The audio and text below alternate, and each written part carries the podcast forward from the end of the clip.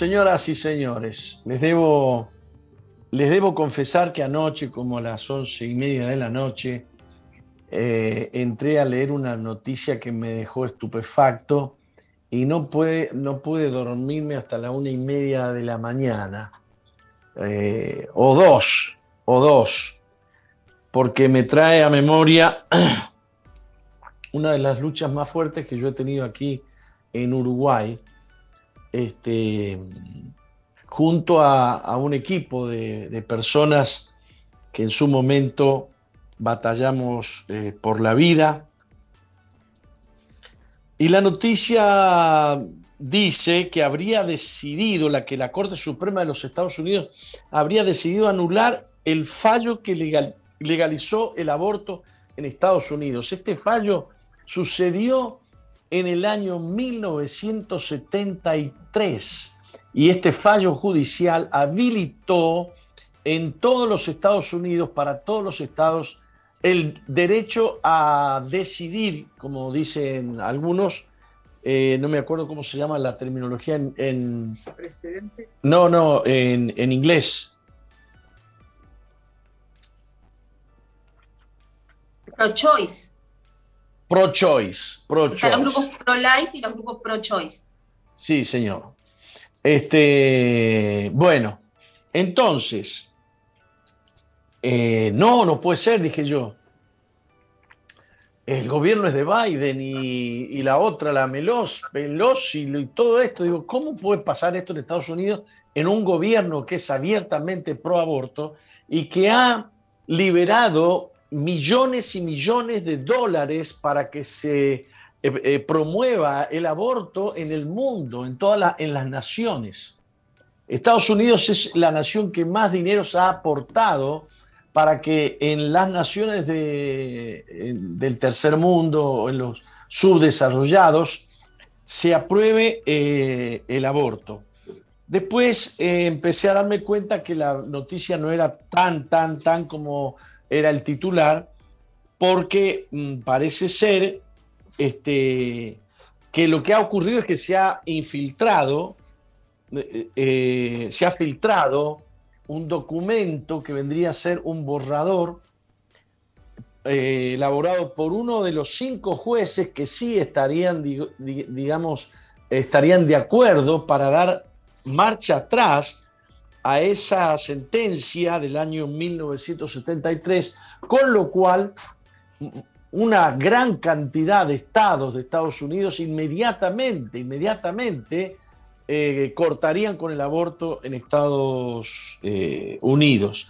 La, en conclusión, la noticia no es que ya se anuló, sino que, mm, sino que se ha cometido un gravísimo pecado, digamos así, algún funcionario público ha tenido acceso a este borrador que debió ser previamente discutido y llevado a votación en la Corte Suprema. No es que la Corte Suprema habría decidido anular, sino que la Corte Suprema va a, estudiar este borrador, podrá hacerle modificaciones o no, pero sí se sabe que hay un consenso de cinco jueces federales que estarían dispuestos a darle para adelante y cortar con todo esto. Eh, me acompaña la doctora Ana, Ana Laura Benavides. Este, buen día, muchas gracias por acompañarnos. Buenos días, Apóstol, buenos días a toda la audiencia. Y bueno, nos quedamos a la par, ¿no? Eh, mandándonos mensajes, porque, porque es una noticia muy fuerte. A ver, eh, se, se, entiende que em, gente pro aborto es la que filtra para generar agitación y generar presión, ¿no? Una, una herramienta muy común de, de, bueno, de la izquierda progresista que, que está a favor de, de, estos derechos, ¿no? O de estos pseudos derechos, porque matar eh, no puedo, tengo la formación de derecho y matar, no puedo nunca decir que es un derecho, para mí es un pseudo derecho. Pero, pero esta filtración es de, la votación, del desarrollo del proceso de votación que se estaría dando propiamente en junio, a finales de junio, a finales del mes que viene, pero eh, uno dice, estamos cansados, ¿no? Apóstol de ver fake news y a veces celebrar algo y después ir a corroborar, no, es una noticia que circula desde el 2002, yo qué sé. Pero en este caso, minutos después que sale esto publicado en el portal político, así se llama el portal, donde, donde bueno, se filtra que, estaría este consenso para, para, este, para, para esta votación, que afecta, claro, a nivel federal el derecho al aborto en, en, todos los estados. Después baja a cada estado cómo legisla, pero sienta un, cambia lo que ha sido el precedente hasta acá. Eh, que a minutos de que se dio a, conocer esta noticia, tuvieron que cercar la Corte, la Suprema Corte en Estados Unidos, porque automáticamente fueron las manifestaciones y los grupos que, Repitamos eso, repitamos eso. Se supo de este documento y tuvieron que cercar la Corte Suprema de Justicia en Estados Unidos porque que hubo un malón de gente, ¿no? Exacto, exacto. Grupos eh, a favor y en contra, sobre todo, eh, bueno, mucho, eh, lo que generó lo que quería, agitación en grupos pro-choice, pro, pro-aborto. Y, y, portales como CNN dan cuenta de esta noticia, han hecho un raconto de lo que es, de lo que ha sido el caso Roe versus Wade, y bueno, explicar cómo, qué pasó. En este caso de Roe versus Wade, eh, versus Wade, la protagonista de este caso, el Roe versus Wade, es una supuesta Jean Roe, que eh, se enfrenta a el fiscal del distrito, que era Henry Wade. Esa Jane Rowe no era Jane Rowe, era un nombre que se utilizó para proteger su identidad y en realidad es Norma McCorvey. ¿Sí? Norma, McCorvey. Ahora déjame, déjame hablar de ella un minutito. Por allá, por el año 2003, conseguimos el contacto de Norma McCorvey cuando estábamos luchando para que no se apruebe una ley de aborto aquí en Uruguay y le hicimos una invitación para venir a Uruguay y ella aceptó y vino. Y vino con un abogado de nombre Trotter, este, un cristiano, hecho y derecho. Ella católica, y este, con graves eh, eh, estados de ánimos de conflicto, porque ella ha padecido mucha depresión porque dice que fue usada, en este caso Roe versus Wade, eh, para legalizar el aborto. y, e hizo muchas confesiones importantes. Primero, que se, aprobó el aborto, pero ella ya había tenido el hijo o la hija antes que termine el juicio. O sea que hubo una aprobación de aborto, pero no hubo aborto en el caso de la criatura que ella tenía en el vientre. Y la otra cosa que confesó, digamos que el argumento más fuerte era que había sido violada, que había sido abusada y que ahí quedó embarazada. Y ese es el argumento que se usó para poder aprobar eh, el aborto pero ella confiesa que no, que ella tenía relaciones con un amante y que quedó embarazada, que el amante nunca la violó, nunca la usó. O sea que se fundamentó la decisión en una mentira y en un engaño, como siempre ocurre con las cosas que son injustas. Las cosas que son injustas siempre necesitan algún, este, algún aliño, ¿no? Algún aliño en, alguna artimaña engañosa. Este, y entonces este, ella vino acá y dio varias charlas. Una fue en el Palacio Peñarol, me acuerdo, ¿no? En ese tiempo el presidente era el presidente Tabaré Vázquez. Estamos de acuerdo, ¿no? Correcto, correcto. Así que la tuvimos aquí a esa señora. Eh, eh, vale la pena también informar que Estados Unidos a partir de ahí, a partir de ahí e implementó... Corrijo algo, perdón que te corté. En ese, en ese momento, en esa discusión, el presidente era Valle, porque la crisis del 2002 la vivimos con Valle. Pero la discusión del aborto continuó hasta el pasado, el 2005, que inicia la presidencia de Tabaré Vázquez. Perfecto, perfecto, perfecto, perfecto. En esa oportunidad, en esa oportunidad, el proyecto de ley de aborto no tuvo andamiento, no tuvo andamiento. O sea que ganamos los pro vida, ¿no? y no los pro-choice. Este, Con una batalla muy dura, ¿no? Claro. Y hay un acta, ah, una versión taquigráfica, porque logramos llevarla a la Comisión de Salud del, del Senado, donde se estudiaba el proyecto de ley, y ellos recibieron al señor Trotter este, y recibieron también a Norma McCorvey, que era la litigante, digamos, ¿no? Que había sido la litigante en el año 1972-73. Eh, y a mí me gustaría leer algunas cosas, si vos me permitís. Eh, comenzó hablando su representante legal, que era el doctor Trotter, este, y dice, en primer lugar, me gustaría agradecer a los miembros de la comisión porque es un honor para nosotros que hemos venido desde lejos, que nos hayan recibido.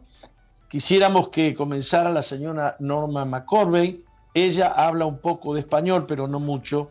Y luego yo continuaría, habló el representante de ella. Y ella comenzó a decir, mi nombre es Norma McCorvey y soy el personaje detrás de John. Eh, eh, ¿Por qué dicen Joe? Ah, aquí han puesto Jan. Roe, en el famoso caso, ¿eh?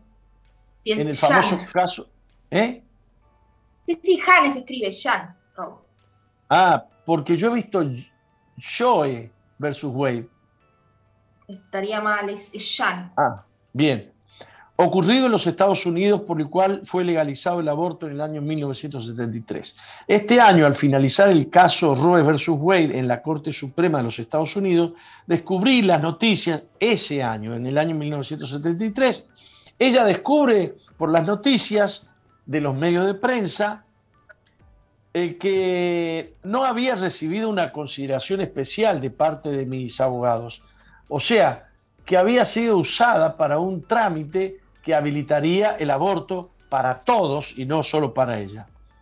El 22 de enero de 1973, cuando leí en un periódico que habían legalizado el aborto con el fundamento esgrimido por los abogados que estudiaron mi caso, me llené de tristeza. Sentí tanta vergüenza por lo que yo había hecho que durante los meses de noviembre a febrero de cada año tapé las ventanas de mi casa, de mi habitación, para que nadie pudiera mirar hacia adentro.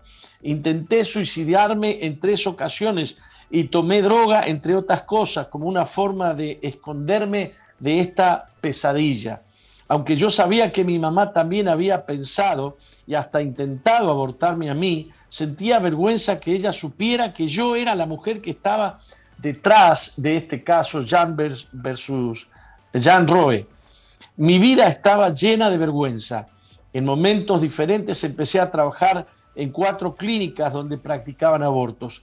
En estas instancias busqué la forma de aconsejar a las niñas sobre las posibilidades, las posibles consecuencias que acarrea la realización de un aborto.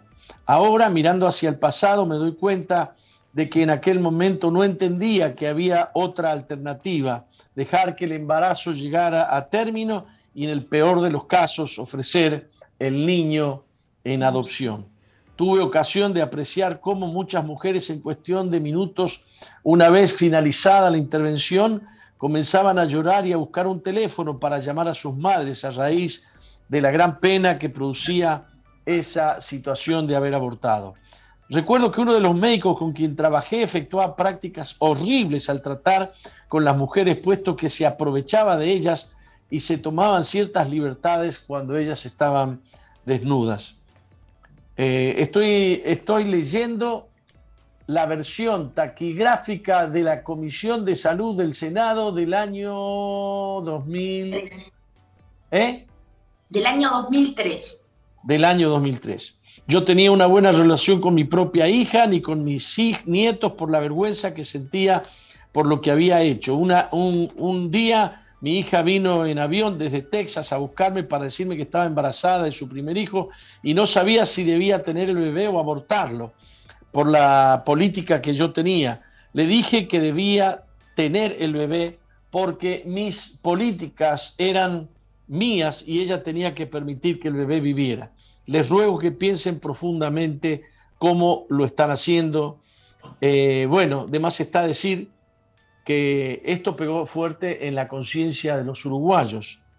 El señor Trotter dijo, mi nombre es Ricardo Clayton Trotter, soy abogado en los Estados Unidos de América, licenciado en Texas, Florida y en la Corte Suprema de mi país. Soy también consejero general de la Fundación Justicia de San Antonio, Texas, y oficio de abogado para la señora Norma McCorvey y también para las mujeres que eh, la mujer que lleva el otro caso de aborto que se está realizando en los Estados Unidos. Ambas mujeres quieren cambiar sus casos ahora a causa de la experiencia que han vivido durante 30 años. Ahora tenemos un procedimiento legal para dos casos en dos diferentes cortes de Estados Unidos, en Dallas, Texas. Bueno, hay dos casos que se reforzaron entre sí para aprobar el aborto en Estados Unidos.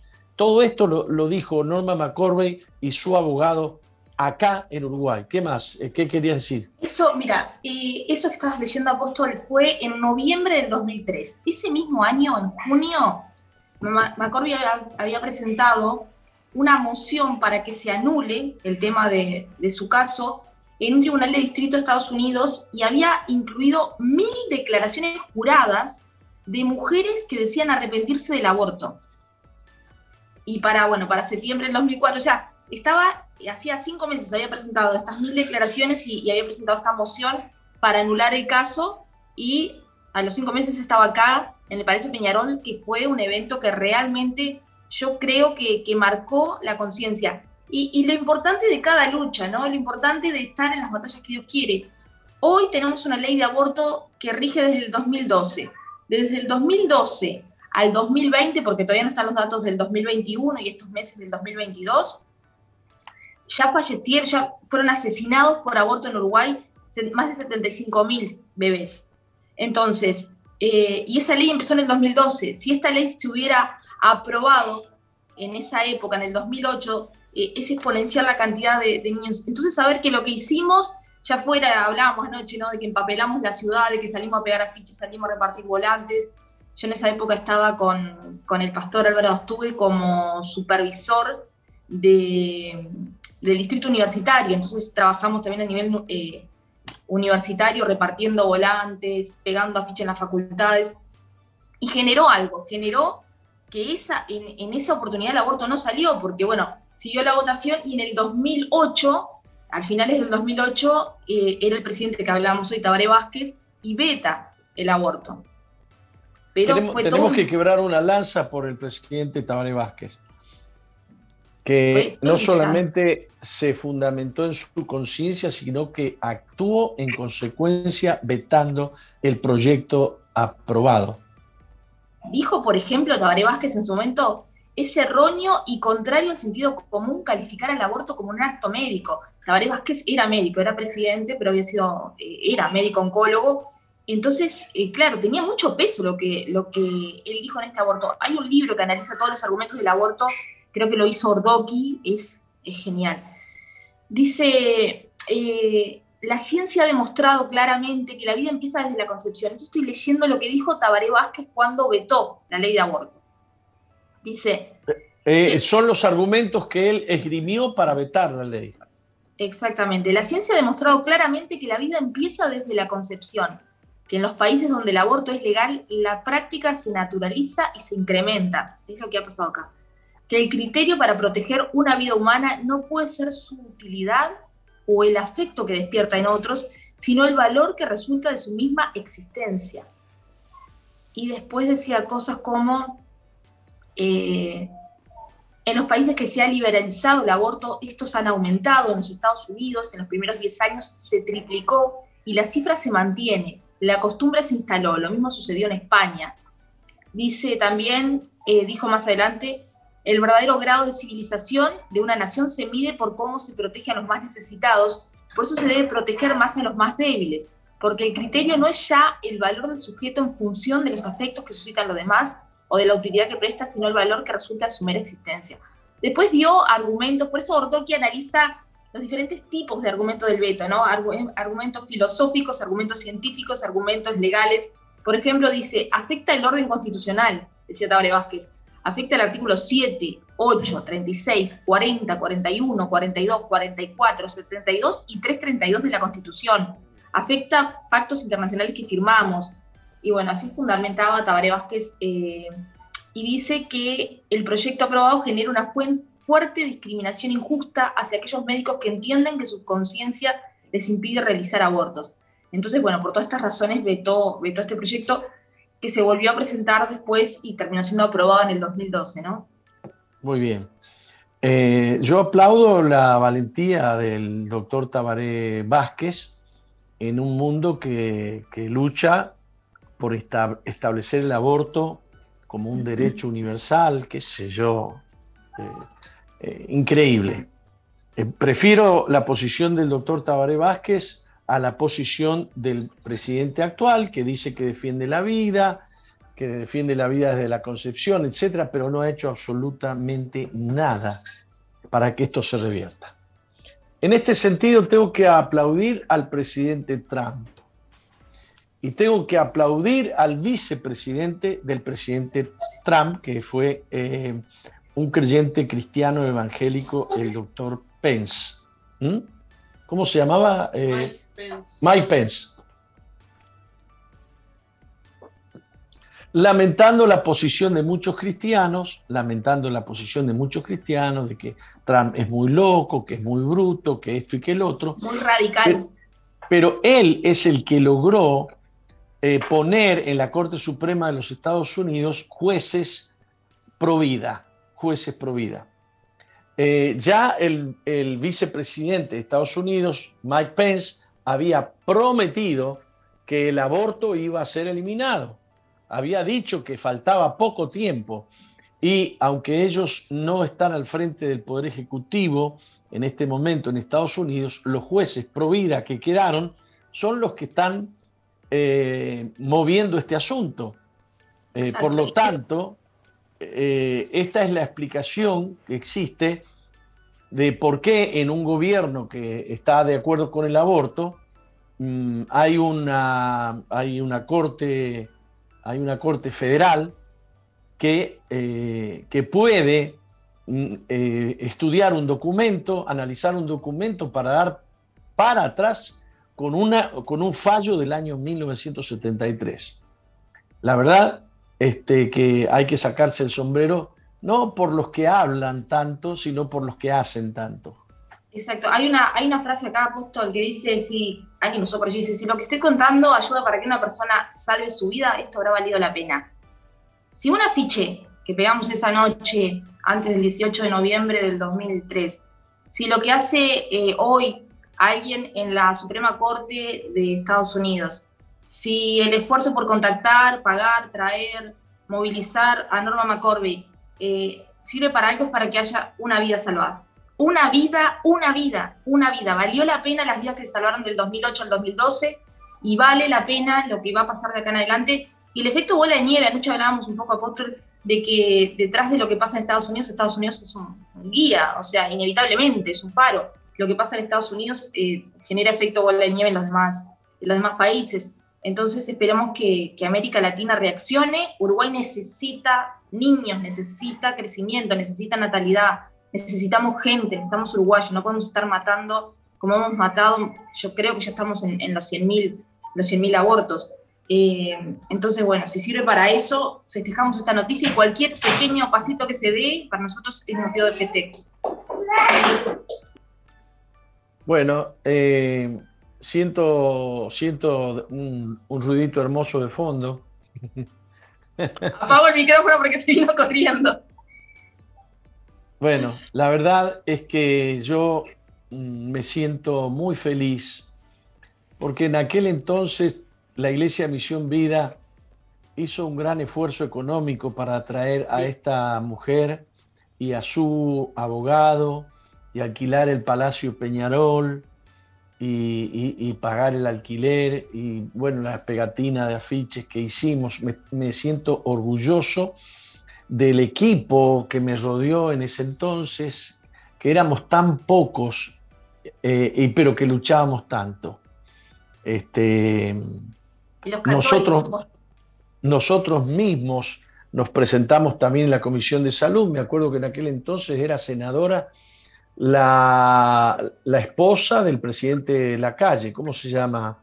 Eh, del ex presidente de Lacalle. ¿Eh? Julita Pou. Julita Pou. Julita Pou. Era la presidente de la Comisión de Salud en ese momento y nos escuchó. No puedo olvidar ni puedo dejar de ponderar eh, lo que aprendí al lado de una maestra nuestra, Ana Laura. Este, se me fue el nombre ahora. Ana María Ramírez.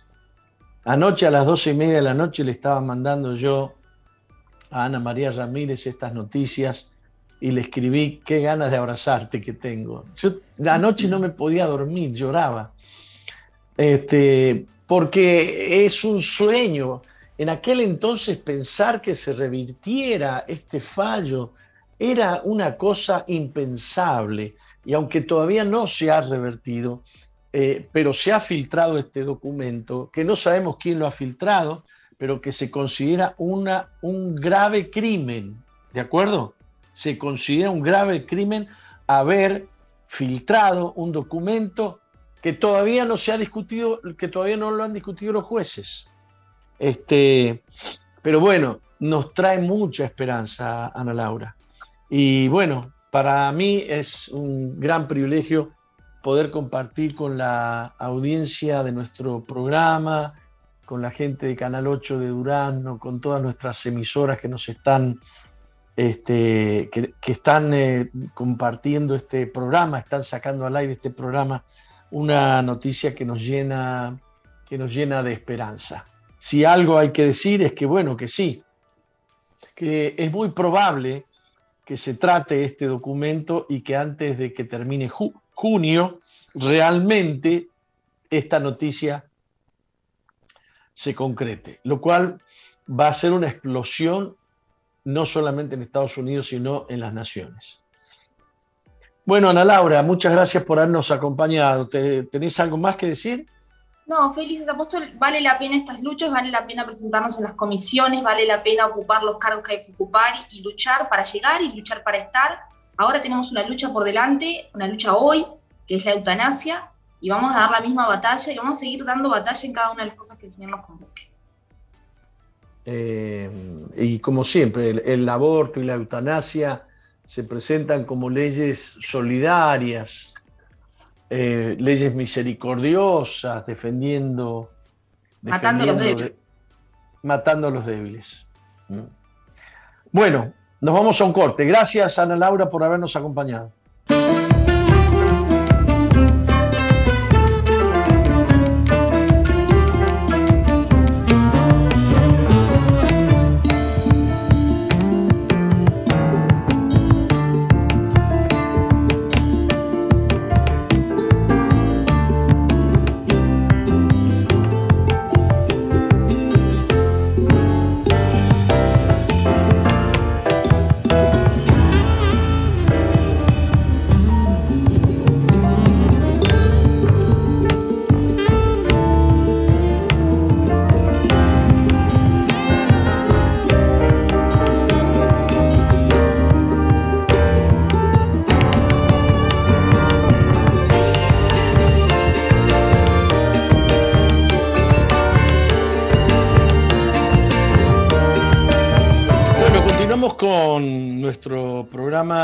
Misión Vida para las Naciones. Este, no sé, algún comentario quisiera recibir. Este, este, hay noticias, ya el presidente Biden ha, dicho que el presidente Biden ha dicho que se va a preparar porque de alguna manera, aunque la Corte Suprema haga su, lo que está haciendo, aunque llegara a aprobar él se iba a encargar de que los que decidan sean los mm, senadores y los diputados de Estados Unidos, ¿no? Este, ya, ya está en alerta el presidente Biden. Muy bien. Trabajar no por la comida que perece, sino por la comida que a vida eterna permanece, la cual el Hijo del Hombre os dará. Esto lo dijo Jesús en el Evangelio de Juan, capítulo 6, versículo 27. ¿Qué nos está diciendo este versículo? Jesús le dice a sus discípulos, trabajen por la comida, no por la comida que perece, sino por la comida que a vida eterna permanece. Eh, se habla mucho de defender la familia. Bueno, aquí lo que se habla es de defender la familia de Cristo, la familia de los que tenemos vida eterna, la familia de los que hemos sido perdonados de todas nuestras transgresiones, de todos nuestros pecados, hemos sido limpiados por la sangre de Jesús. Y lo que Jesús le dice a sus discípulos, no se ocupen tanto, tan afanadamente, tan afanosamente de la comida eh, que perece, de la vida que perece, sino de la comida que, que te hace permanecer en la vida eterna. Eh, dice, esta comida se las da el Hijo del Hombre, es decir, yo les doy la comida que ustedes necesitan para mantenerse firmes y fuertes en relación a la vida, a la vida eterna. Este, ah, Estamos, dije yo el domingo pasado, demasiado presentes, demasiado presentes a todo aquello que nos afecta en lo, en lo intrascendente, que es lo visible. El apóstol Pablo decía, ustedes busquen las cosas de arriba, las cosas invisibles, porque las cosas invisibles son eternas. Este, no busquen tanto las cosas visibles porque son terrenales y son pasajeras, están afectadas por el tiempo. Las cosas de arriba, de Dios, no las afecta el tiempo porque no existe el tiempo en la eternidad.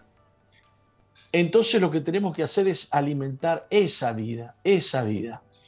Tenemos que luchar por eso. Este, eh, y las, las fuerzas que nos llenan de ansiedad por, por esas cosas que perecen, porque todas perecen, hasta la casa más linda perece, eh, y además la casa más linda no te la vas a llevar cuando mueras. Jesús dijo, busquen primeramente por sobre todas las cosas el reino de Dios y su justicia. ¿Mm? Jesús nos advirtió que no nos aferráramos a las cosas de este mundo visible. Debemos darle gracias a Dios por todas las cosas eh, que tenemos. Yo no sé si eh, nosotros aquí en la oficina hemos logrado armar un, un lugar muy bonito. A ver si les puedo mostrar algo. Ahí está, mire hemos transformado un patio en un primer piso, ¿lo puedes girar un poquito más? Eh, en un lugar donde producimos, producimos, eh, producimos plantas, ¿vio? Eh, yo todos los días me como una palta y de cada semilla de palta, a ver si se ve, de cada semilla de palta hacemos un árbol de palta. Este, son cosas muy bonitas, muy lindas, eh, pero que no nos deben, digamos, no nos deben causar afán. No es que hay que desecharlas. Existe una prioridad y la prioridad es el reino de los cielos. Eh, cuando nos afecta demasiado, cuando nos afecta demasiado eh, lo visible. Estamos, bueno, ahí se ve un pedacito de un arbolito. Déjelo que se vea. Gire un poquito ahí hacia el árbol. No, gire, gire. No, no. ahí. Se ve poquito acá. Otro poquito, otro poquito. Ahí se ve el arbolito. Tenemos un montón de arbolitos. Ah, ah, ahí está, ahí lo hizo, lo hizo Mauri. Mauri corrió la cosa. Bien, tenemos un montón de. Este, ¿Puedes sacar la, ¿Puedes sacar la silla? Porque tenemos un montón de arbolitos que no le hemos mostrado a la gente. Saca la silla. Y gira un poquito más el. Bueno, qué lástima. Eh, qué lástima que hay mucha gente que solo escucha. Este, pero bueno, hay gente que puede ver. Tenemos muchos arbolitos. Eh, y estos los preparamos acá en la oficina y se los regalamos a los hogares Veraca. Y los hogares Veraca este, los plantan. Y aprendemos mucho. Porque un solo árbol de palta da cientos de palta. Y hoy están a cuánto las paltas, por favor, alguien que me diga. 50, 70 pesos, cada palta. Sí. Promedio. A ponerle a 50. Sí. Ponele a 50, muy barato, muy barato. Este. 5 mil pesos, 100, 100, este, 100, 100 eh, paltas. ¿Y de dónde salen? Y del carozo de la palta que me como. Todos los días me como una palta. Y eso me promete a mí miles de paltas. Miles de paltas. Nunca sabe uno, nunca uno puede contabilizar cuántos miles de, cuántas miles de paltas puede salir de un solo carozo, de una sola semilla. Pero bueno, me fui a otra cosa yo. Este, aprovechamos el mundo que Dios nos ha dado, los paisajes que Dios nos ha dado, pero nuestro foco principal y nuestro foco central es preocuparnos por la comida que a vida eterna permanece. Eh, permanece. Recientemente oré con una querida hermana, nos dice David Wilkerson, en el Señor que se ha estado muriendo de cáncer. Ella ha estado en gran dolor durante muchas semanas, pero qué hermoso testimonio es para todos los que la conocen. No hay quejas, ni tristeza, ni cuestionamiento de la grandeza y fidelidad del Señor. Me dijo que siente una atracción magnética hacia Jesús y que ahora está allí con Cristo, más que aquí en la tierra. Ella me bendijo con su gozosa esperanza y descanso en el Señor igual que esta eh, diputada colombiana fallecida, eh, una hermana muy conocida, que dijo, bueno, si me tengo que quedar aquí, mejor para ustedes, porque voy a, porque voy a vivir para el reino de Dios y su justicia. Y si me tengo que ir, me voy con Jesús, lo cual es mil veces mejor. Murió con 31 años de edad de cáncer, siendo una gran luchadora por la vida y, por la familia. Eh, una vez escuché a un ministro decir, solo quiero terminar mi trabajo y salir de aquí. Eh, a mí me pasa lo mismo. Yo estoy, digamos, no estoy ansioso, pero, pero yo quiero terminar mi tarea. Yo quiero hacer lo que debo hacer y, sé que me está esperando Cristo. Eh, el apóstol Pablo decía, más si el vivir en la carne resulta para mí en beneficio de la obra, no sé entonces qué escoger, porque de ambas cosas estoy puesto en estrecho, teniendo deseos de partir y estar con Cristo, lo cual es muchísimo mejor, pero quedar en la carne es más necesario por causa de vosotros, le dice el apóstol Pablo a los filipenses. La verdad que no sé cuál de las dos cosas elegir. Si estoy aquí, bien. Y si me voy allá, mejor. Este, vivir en la expectativa y en la dimensión del reino de Dios es un requerimiento importantísimo en esta hora para aquellos que, que aman a Dios. Poder disfrutar poder disfrutar de los bienes espirituales es un regalo extraordinario. poder vivir en paz en medio de un mundo turbado, de un mundo lleno de problemas, poder vivir en paz, qué bendición.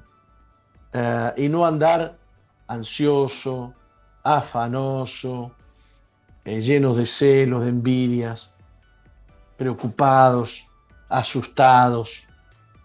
Todas esas cosas son generadas por las cosas eh, que se ven. Pero hay una sola cosa que nos mantiene en una paz como un río, dice un versículo de la Biblia. En una paz que sobrepasa todo entendimiento. O sea, una paz que va más allá de lo que uno pueda comprender. Por eso algunos cristianos dicen, ¿cómo usted puede estar tan gozoso? ¿Cómo usted puede estar tan bien si está viviendo tal o cual cosa? Es que no vivo presente a lo que, a lo, que, a lo que se ve, sino que vivo presente a lo que no se ve. Por eso es que muchos cristianos a la hora de la muerte están muy entusiasmados, magnetizados con la posibilidad de tener el encuentro tan deseado, el encuentro de toda la vida con Jesús. ¿Cómo, cómo no alegrarse? ¿Cómo no alegrarse habiendo recibido promesas tan grandes, habiendo recibido una oferta tan preciosa de parte de Dios? Creer en Jesús, recibir perdón de pecados y tener vida eterna. Hasta aquí con este bloque y nos vamos a otro corte. ¿Qué, me cuenta? Me parece, me parece perfecto.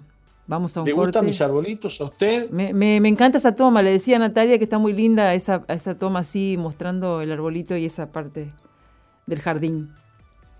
Bueno, y es una puntita. sí, sí. Pero queda lindo, siempre queda lindo el verde y, la naturaleza queda linda así. Ah, entonces mire lo que voy a hacer. Si a usted le gusta, ¿Qué va a inventar? ¿Qué le parece si se lo pongo acá? Ah, pero no, se ve. Hay que subir la cámara. quedó. A ver ahí. Claro, se ve. ¿Le gusta ahí? Quédese así, quédese así. Poneme la silla que lo pongo acá. Vamos a una tanda y después vuelve el apóstol con el arbolito en la mano. Dele la silla. Ay, pero vamos. Acá, acá. Ay, pero. ¿A él le gusta? A ver. Mire. y la Moni rezongando, está ensuciando. la Moni rezonga siempre, mira. Mire qué arbolito más bonito. Este. ¿Se ve? Sí, precioso. Bueno, a partir de hoy voy a salir con un arbolito. Claro. Así como una presentadora que había que siempre salía con una rosa en, el, informativo, el apóstol va a salir con un arbolito. Claro, claro. Hasta resulta simpático, como usted dice. Sí, muy lindo. ¿Mm? Bueno, nos vamos a un corte. Vamos. No cambies, ya volvemos con, Misión, Vida.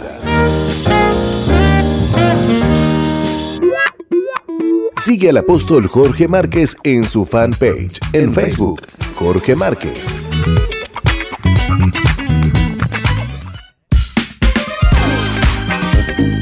Misión Vida, ahora más 2.0.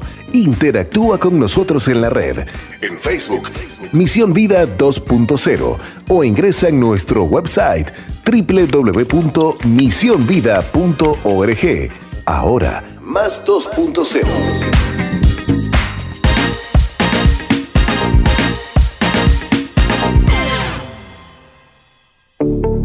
Estás en la sintonía de CXD 218, SOE FM 91.5, Gospel Music.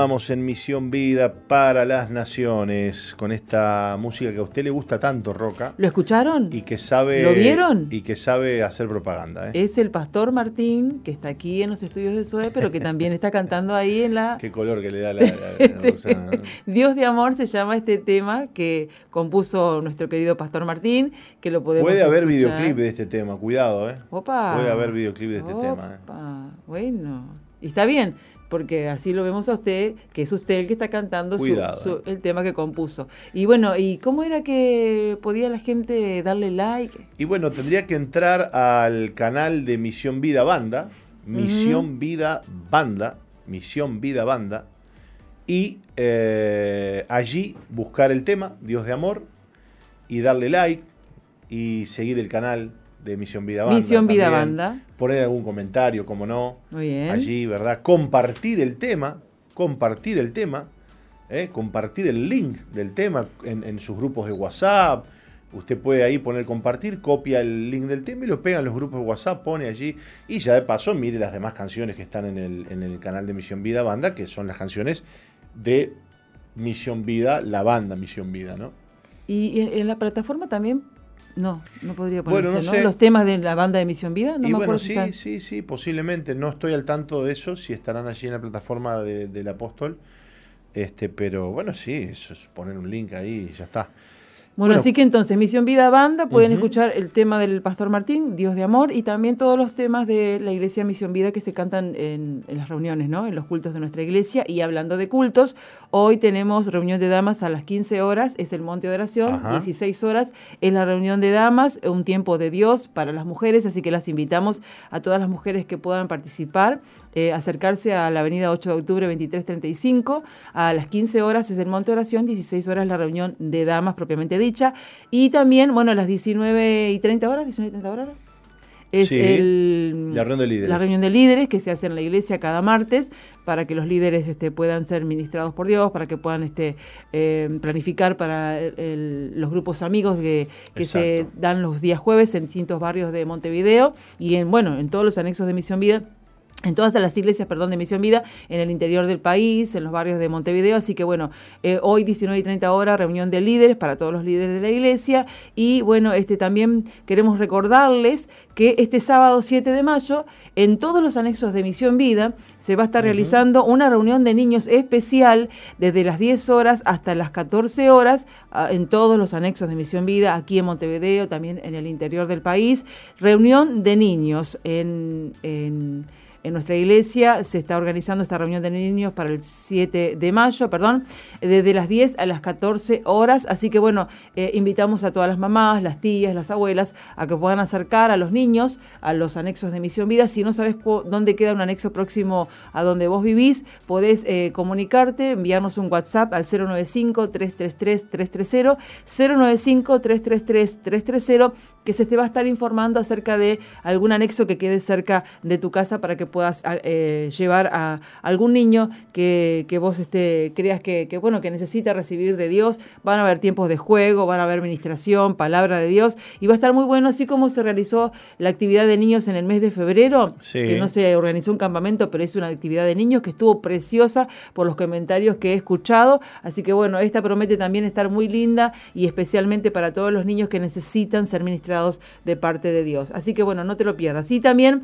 en mayo en mayo, el 20, desde el 20 al 22 de mayo, se va a estar realizando en Monte Veraca el encuentro en forma presencial ya, mm, donde invitamos a todas las personas que quieran participar de un retiro espiritual, de- quieren encontrarse con el Señor, estás pasando por momentos difíciles, te sentís eh, en un desierto, necesitas eh, eh, llenarte de nuevo de, de Dios, necesitar eh, renovar tus fuerzas, tu fe. Así que podés participar de este próximo encuentro el próximo 20 de mayo al domingo 22 eh, en Monte Veraca, así que inscribite con tu pastor o con tu líder o informate al 095-333-330. Te recuerdo, encuentro eh, con Dios en, del viernes 20 de mayo al 22 de mayo en Monte Veraca, ruta 8, kilómetro 21 de Villa García. Creo que ya te dije todos los anuncios. ya Bueno, espere, Les recordamos a todos, les recordamos a todos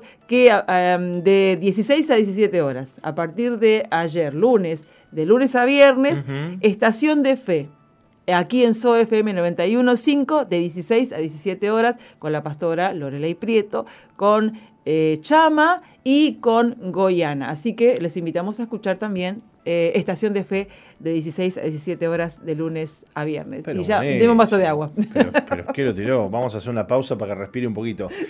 Eh, vamos entonces a ir a una brevísima pausa.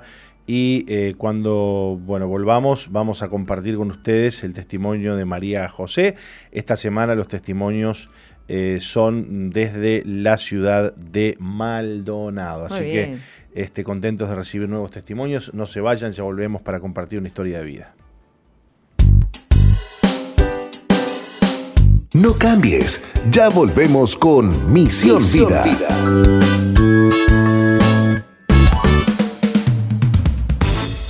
Sigue al apóstol Jorge Márquez en Twitter e Instagram arroba Jorge Márquez, Jorge Márquez Uy. Y suscríbete al canal de YouTube Jorge Márquez. Jorge Márquez.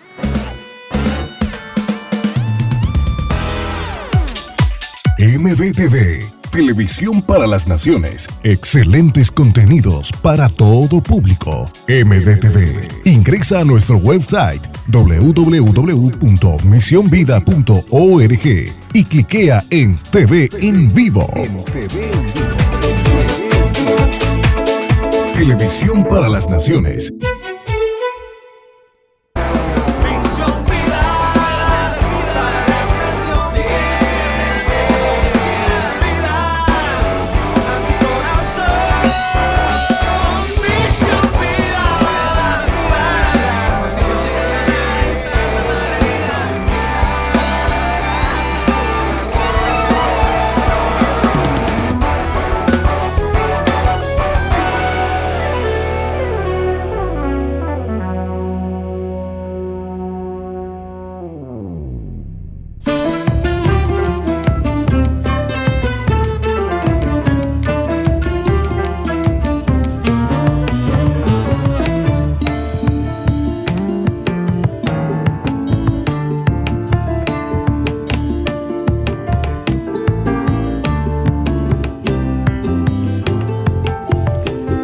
Y como dijimos antes de irnos al corte, está con nosotros desde Maldonado María José Cano, una joven de 29 años que hoy nos cuenta cómo el Señor la ha librado del rechazo, de la baja autoestima y de la rebeldía. Te damos la bienvenida, María, un gusto recibirte, ¿cómo estás? Bien, ¿y ustedes? Muchas gracias. Bueno, muy bien, con unos pequeños cortecitos ahí en la comunicación, pero esperemos que se puedan solucionar. Le vamos a pedir a Roca que nos lea la historia resumida de María. Muy bien. Eh, María José gozó de una infancia feliz junto a su madre y dos hermanos. Desde pequeña su mamá la instruyó en los caminos de Dios, oraban por las noches y cuando estaba enferma concurrían juntas a la iglesia y siempre la dejaba saber que Jesús cuidaba de ella. No obstante, cada pareja que tuvo su madre incrementó sus sentimientos de rechazo, pues su padre biológico no solo estuvo ausente, sino que la rechazó. En su adolescencia sirvió a Dios en la iglesia siendo maestra de niños, pero hasta entonces no había experimentado un encuentro personal con Dios y para sus 18 años no había, eh, el mundo eh, comenzó a, seducirla. Empezó yendo a bailes y eh, concediéndose ciertos permisos, primero, primero con chicos, luego con marihuana y alcohol. Aunque a decir verdad no era feliz sabiendo que estaba pecando. Eh, por ese tiempo su hermano estaba internado en un hogar veraca, a través de él conoció el Ministerio Misión Vida y se acercó nuevamente a Jesús. Pero luego de dos años inició una prematura relación con un joven que había conocido tiempo atrás en Veraca, poco después, la convivencia se tornó inestable y los conflictos no resueltos afloraron al punto de tener que separarse. Entonces, él decidió ingresar a un hogar a fin de ser libre de su adicción. Luego se casaron Em, pero nuevamente se dejaron llevar por sus anhelos, cortando el proceso de sanidad interior de su esposo, quien se fue del hogar y poco después recayó en el consumo. En medio del quebranto y la angustia, María José comprendió que los pensamientos de Dios son más altos que los suyos y que todo lo hizo hermoso en su tiempo. Entonces se aferró a Jesús agradecida de su misericordia. Hoy anhela ser de bendición donde Él lo disponga. Actualmente espera el nacimiento de su hija confiada en que lo mejor está por venir. Bueno, María, eh, María José, Dios ha cambiado tu vida. Eh, pero bueno, contanos un poco cómo, eh, cómo fue eso de e, esa niñez, que bueno, que, por lo que nos cuenta tu testimonio fue linda, fue una, una, niñez, una infancia feliz, pero ¿en qué momento la cosa empieza a complicarse? En, mi, juventud. En sí, tuve una niñez feliz, como, se contaba en el testimonio. Eh, mi madre siempre nos crió con mucho amor, siempre nos impartió, los valores cristianos, a mí y a mis hermanos, a pesar de no tener ese, ese padre, ¿verdad? Esa figura paterna, pero siempre mi madre nos dio todo el amor, ¿verdad?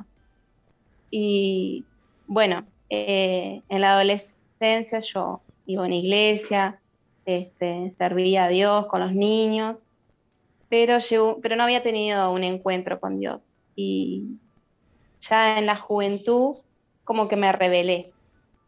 Me rebelé contra, quería experimentar el mundo, quería experimentar eh, eh, todo, todo, ese, todo lo que los otros jóvenes hacían, quería hacerlo yo también. Eh, quería concurrir a los bailes, quería... ¿Y por qué, ¿por qué pensás que, por qué pensás, María, que, que te rebelaste, que, que empezaste a negar de alguna manera eh, la fe que habías aprendido desde niña? Y justamente eh, por la falta de, mi padre, eso me afectó también, pero porque en sí no, no tuve una niñez mala, pero la falta de mi padre influyó, ¿verdad?, en esa rebeldía. Claro. ¿Te enojaste contra Dios quizás? Sí. Sí, sí. Eh, me enojé contra Dios, contra, contra también eh, mis padrastros, o sea, mi madre tenía relaciones con, con, con parejas, diferentes tipos de parejas, y yo me rebelé contra, contra la figura de un hombre, vamos a decir. Claro. Y, y empecé a, bueno, hacer lo que yo quería, que onda, nadie me manda, yo voy a hacer mi vida. Bueno, nadie me dice lo que yo tengo que hacer, yo voy a hacer mi vida. Chao. Te, te rebelaste contra el Señor. ¿Y cómo te fue? Y me fue mal, porque yo en ese momento yo sabía que lo que yo estaba haciendo no estaba bien, porque yo al, al haber tenido una niñez eh, fundamental en las cosas de Dios, en, en Dios, ¿verdad? Eh, yo sabía que lo que estaba haciendo eh, no estaba bien y no me traía paz. Yo incluso me acuerdo de estar en un baile disfrutando así del pegue, de, la joda y todo, y no, no estaba en paz, no me sentía, por dentro no sentía esa paz conmigo misma, sabía que estaba mal lo que yo estaba haciendo. Qué fuerte, ¿no? Es como que cuando uno eh, conoce al Señor y, y sabe lo que es el pecado, ya después ponerte a pecar ya no, no, no funciona, ¿no?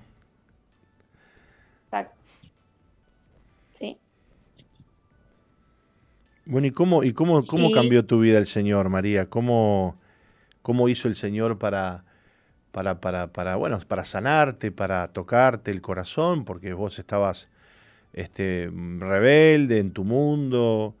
Eh, ¿Qué hizo el Señor?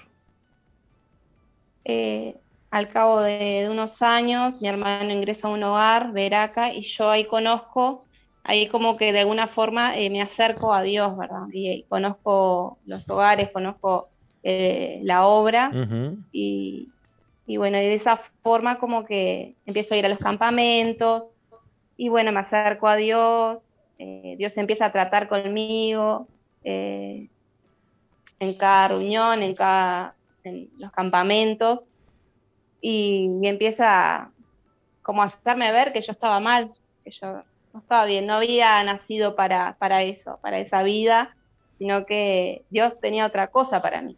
Claro. Bueno, y, y ahí conozco, en un campamento, conozco al que hoy en día es mi esposo, ¿verdad? Eh, aunque en ese momento, bueno, nosotros hicimos lo que quisimos porque nos conocimos, eh, empezamos una relación sin, guía, sin consultar a nadie, o sea, como con esa rebeldía aún, se ve que quedaba rebeldía en mí, y, bueno, eh, empezamos esa relación sin, sin poner a Dios, sin poner las autoridades, o sea, hacerla nuestra, ¿verdad? Bueno, nos fuimos a vivir juntos. Qué peligro, ¿no? Eh, sí. Eh, y bueno, al cabo de, un tiempo yo empecé a ver, porque él estuvo en un hogar veraca, ¿verdad? Él empecé a, conocer eh, su adicción, así, porque al principio estaba todo bien, al principio todo, todo marchaba bien, pero al cabo de un tiempo empecé a ver eh, su adicción, lo que realmente es, eh, lo duro que era, ¿verdad? Eh, convivir con una persona así.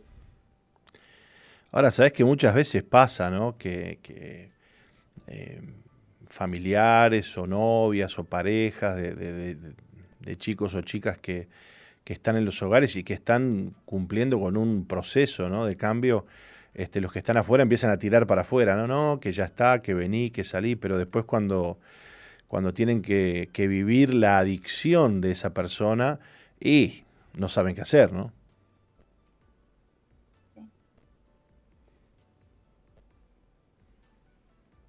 ¿Aló? Te me fuiste, María. Y bueno, eh, después de, experimentar esa relación fallida, eh, nos, separamos porque ya la relación era insostenible. Eh, bueno, él decide ahí entrar a un hogar para, poder eh, recuperar nuestra relación. Y, bueno, y él ingresa a un hogar, empezamos, ahí empieza, bueno, nuestro proceso de sanidad, nos casamos, eh, pero al cabo de un tiempo, eh, él se va del hogar y, recae de nuevo. Y bueno, al día de hoy ya estamos separados nuevamente. Yo estando embarazada hoy en día, pero, pero firme en los caminos de Dios, ¿verdad? No tomé la, quizás como en otro momento de mi vida que me hubiera alejado, me hubiera ido al mundo ¿no? En este momento me, Dios me ha fortalecido a pesar de mi situación. Eh, siento el abrazo de Dios, siento la mano de Dios que ha estado conmigo en todo tiempo y, es eso lo que me ha fortalecido, el estar tomada de su mano y, también en el servicio, ¿verdad? El servir a los demás y dejar un poco el problema que uno tiene y, poder ver el problema de otro, poder, poder ayudar a otro, eso te llena también. Claro, claro, y qué bueno que, bueno, que el Señor te haya dado hoy la, sabiduría de, tomar la decisión que estás tomando y de entender lo difícil y complicado que es eh, para, las personas en general tener que cargar o ayudar solos a alguien que tiene adicciones y que, y que a veces no quiere cambiar, ¿no? Porque esa es la pura verdad. La persona que tiene adicciones lamentablemente muchas veces arrastra a, los que tiene alrededor en su adicción y, todos sufren, ¿no? Porque no solamente sufre el que, el, que, es adicto, sino toda su familia. Qué bueno que hoy estés contenida, qué bueno que hoy estés entendiendo que, Dios está en primer lugar en tu vida y eso te está dando la, estabilidad, la paz que necesitas y que necesita eh, el bebé que viene en camino, ¿no? sin duda. Solo Dios es el que te fortalece en estos momentos y, es el que te da esa paz, que a pesar de, ver todo alrededor que está, está quizás mal, pero, pero Dios te da, te mantiene firme, te, te da esa paz en los momentos más duros. Qué bueno. Eh, María José, nos alegramos mucho de haber conversado contigo en este día. Gracias por contarnos tu historia, tu testimonio y oramos por vos. Que el Señor siga obrando en vos, que, ese bebé que viene en camino eh, nazca con, mucha bendición y que vos puedas seguir adelante en, en el propósito que Dios tiene para tu vida. Gracias por haber estado con nosotros. Gracias a ustedes. Dios te bendiga mucho. Y Dios bendiga mucho a la audiencia Roca que ha estado con el programa, en sintonía, eh, bueno, contentos de poder escuchar estas cosas y cómo a veces, si bien las cosas no son perfectas, pero ya con Dios ya tenemos el, 90% de la, eh, de la pelea ¿no? ganada, ¿no? o el 100% ganado. ¿no? Que Dios les bendiga mucho. Nos reencontramos mañana, Roca. Sí, claro. Mañana volvemos a las 11 de la mañana aquí en el programa de Misión Vida para las Naciones por SOFM 91.5. Dios les bendiga.